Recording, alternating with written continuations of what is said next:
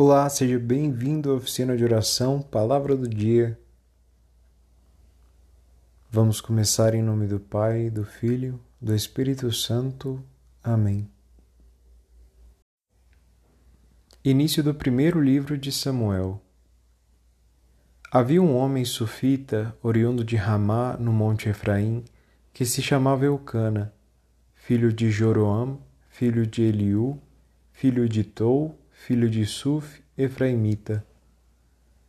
Eucana tinha duas mulheres, uma chamava-se Ana e a outra Fenena. Fenena tinha filhos, Ana, porém, não tinha.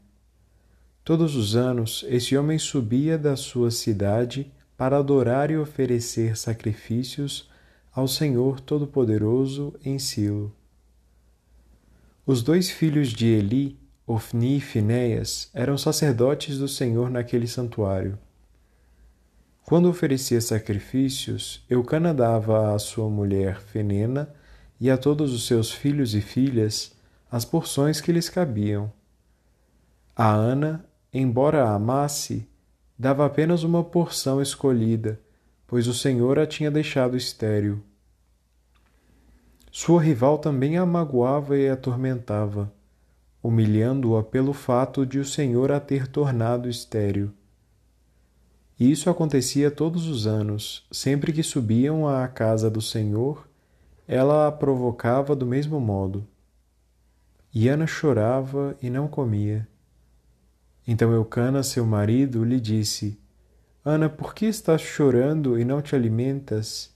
E por que se aflige o teu coração? Acaso não sou eu melhor para ti do que dez filhos?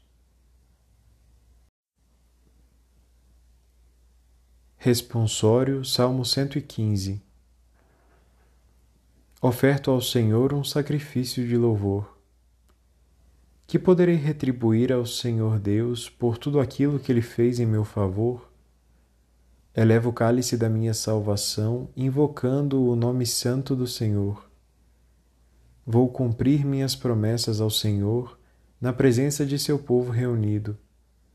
Por isso oferto um sacrifício de louvor, invocando o nome santo do Senhor.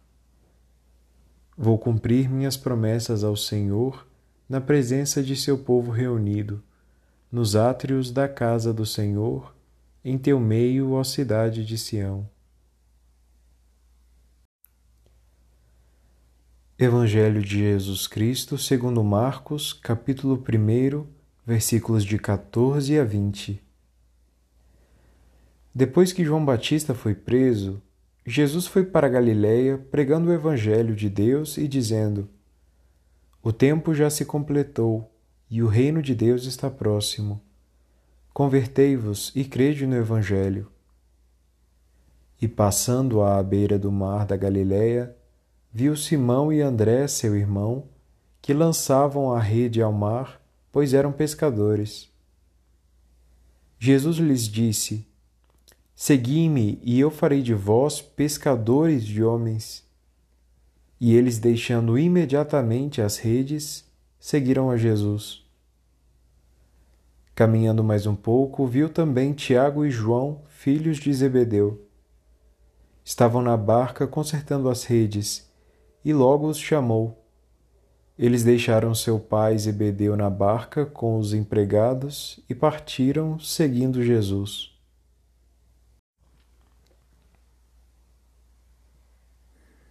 Em nome do Pai, do Filho, do Espírito Santo. Amém. Obrigado por rezar conosco hoje. A paz esteja contigo.